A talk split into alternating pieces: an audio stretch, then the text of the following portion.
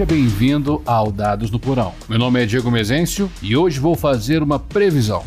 Now we stand at the start of a new generation of Dungeons and Dragons. Já joga os dados na mesa, pega um pedaço de pizza e enche teu copo. Hoje quero compartilhar meus pensamentos sobre o mercado RPGístico. Esse é o episódio 40. D&D e o futuro do RPG.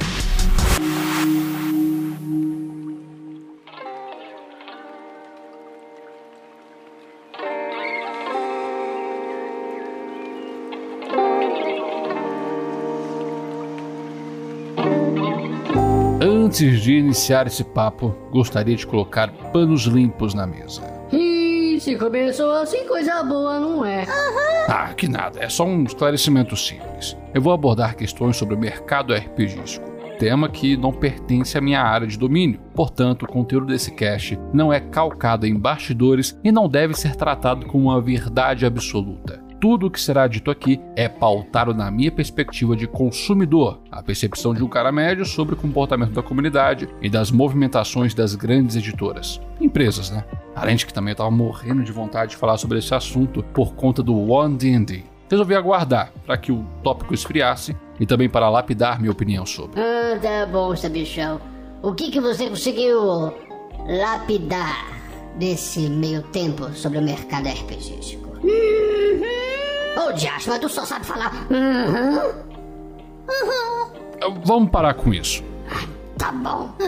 Mas respondendo à pergunta, no Brasil estamos vendo uma onda crescente de sistemas indie. E quando digo indie, eu trato de indivíduos e pequenas editoras surgindo no mercado formal, trazendo algo novo e o exemplo que vem de primeira é a Lampião Game Studio, construída pelo Jefferson Neves, criador do RPG e cenário Belregard, o Rafão Araújo, que está envolvido com a produção de Reinos de Ferro, Diego Bernard, Luiz Oliveira, ilustrador e diagramador da editora, ele é o diretor de arte de Saqueadores do Destino e Ceifadores, e Jorge Valpassos, que criou Ceifadores, Arquivos Paranormais, Missões, e o último e não menos importante, Priscila Souza, a revisora. Agora, um exemplo de indivíduos lançando o sistema através de um financiamento coletivo, temos As Chaves da Torre, feito pelos coautores Arthur de Andrade, o game designer, e Ramon Moure, ilustrador e diretor de arte do livro. A campanha atingiu a meta em 24 horas do lançamento e ainda está no ar. Vou deixar o link na descrição. É um sistema muito interessante. É, a gente também tem lâminas e feitiços de Stefan Plínio da Costa. E Nihilo, do Ex Ignorantia. Não se esquece do Orbe de Libra. Calimba! Ele tem um legado.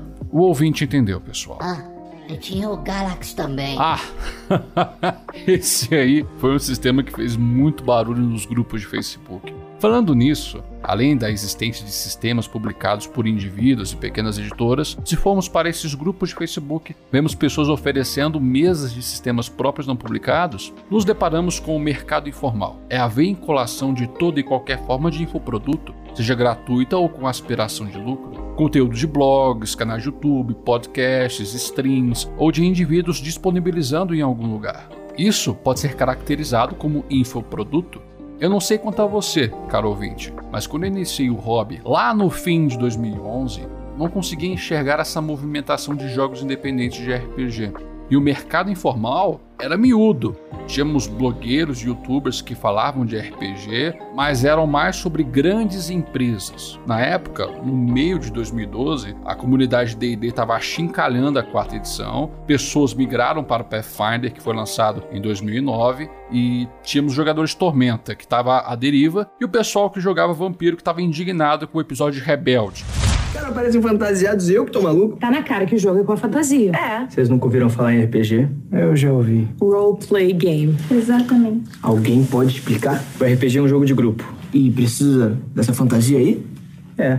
É um jogo onde todos nós somos os personagens. Tipo teatro? É, exatamente.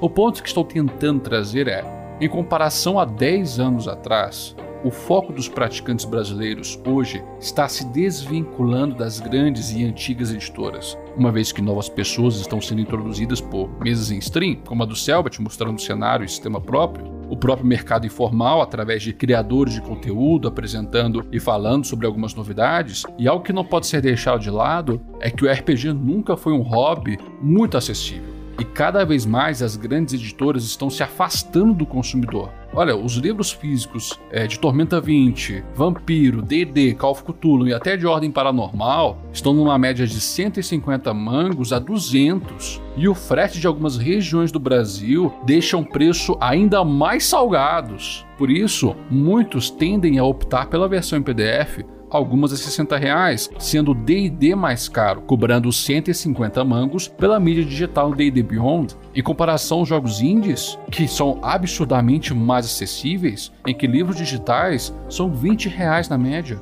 E olha, dependendo da capacidade aquisitiva das novas pessoas apresentadas para o hobby, acessá-lo pelas grandes empresas poderá se apresentar uma dificuldade grande então irão pegar o caminho que melhor convém, criar um sistema próprio, buscar sistemas indies e também tem a terceira opção que é pegar PDF de caminhão tombado.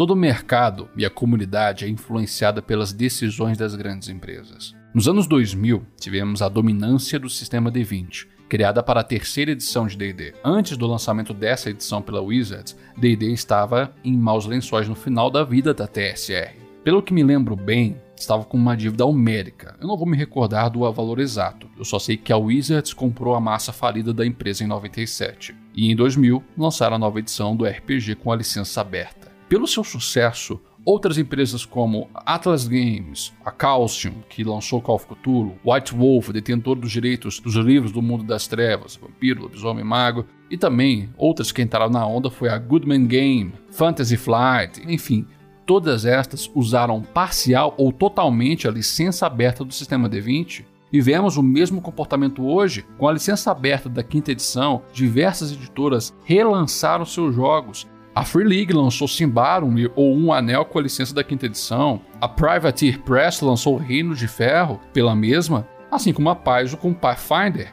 Sim, você escutou certo.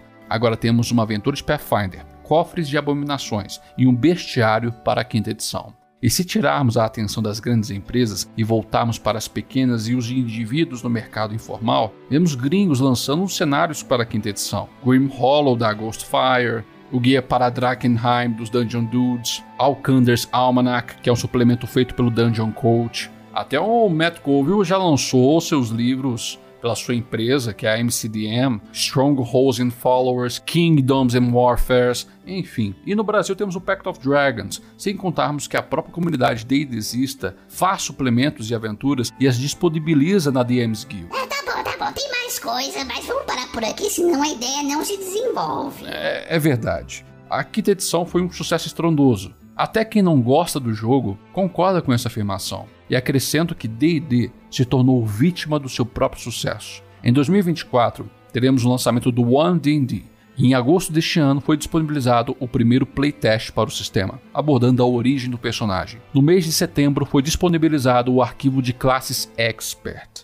Eu não vou falar os detalhes de cada arquivo. É um conteúdo que você, caro ouvinte, pode muito bem acessar gratuitamente na D&D Beyond ou pode ver outros criadores de conteúdo comentarem. O que compartilharei aqui será a minha conclusão.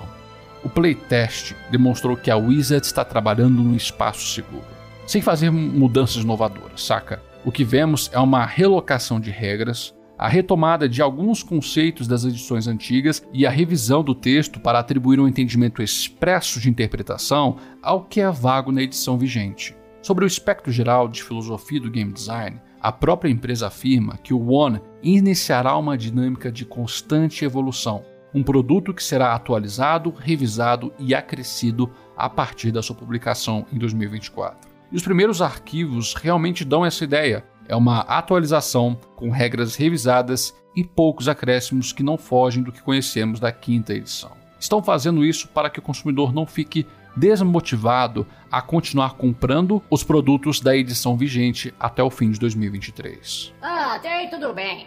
Não tem nada demais. Concordo. O que na verdade vai provocar uma reação do mercado é o VTT do One D&D.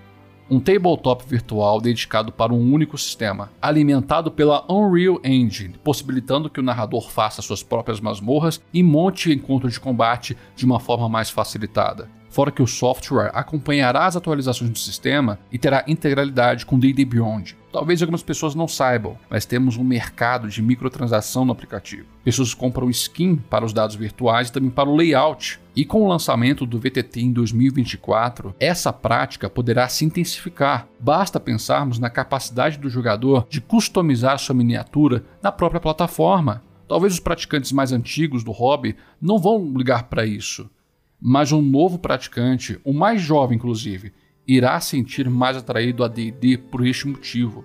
Quem aproveitará mais dessa novidade serão as strings de RPG, a galera que joga D&D. Eles fazem parte do mercado informal e que vão alimentar a indústria de forma indireta, pois a stream estará fazendo a propaganda do VTT. É provável que as outras editoras corram atrás dessa prática e o restante do mercado, o indivíduo e as pequenas editoras, eles vão ter que lutar para conseguir conquistar a atenção desse novo praticante.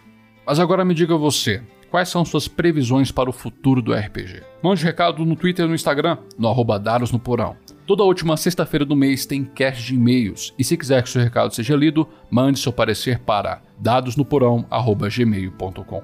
E temos um plano de assinaturas no PicPay e Catarse. Você pode escolher entre dois tipos de assinatura. Caso se torne apoiador, você ganhará desconto na loja Dados Porão e uma delas terá acesso ao grupo de Telegram e um cash mensal exclusivo para os apoiadores. E temos um Pix, você pode contribuir com o valor que desejar. A chave é dadosnoporão.gmail.com. Considere apoiar para fazer o projeto crescer. Sem mais, eu te vejo na segunda. E não se esqueça dos seus dados. O jogo é no porão.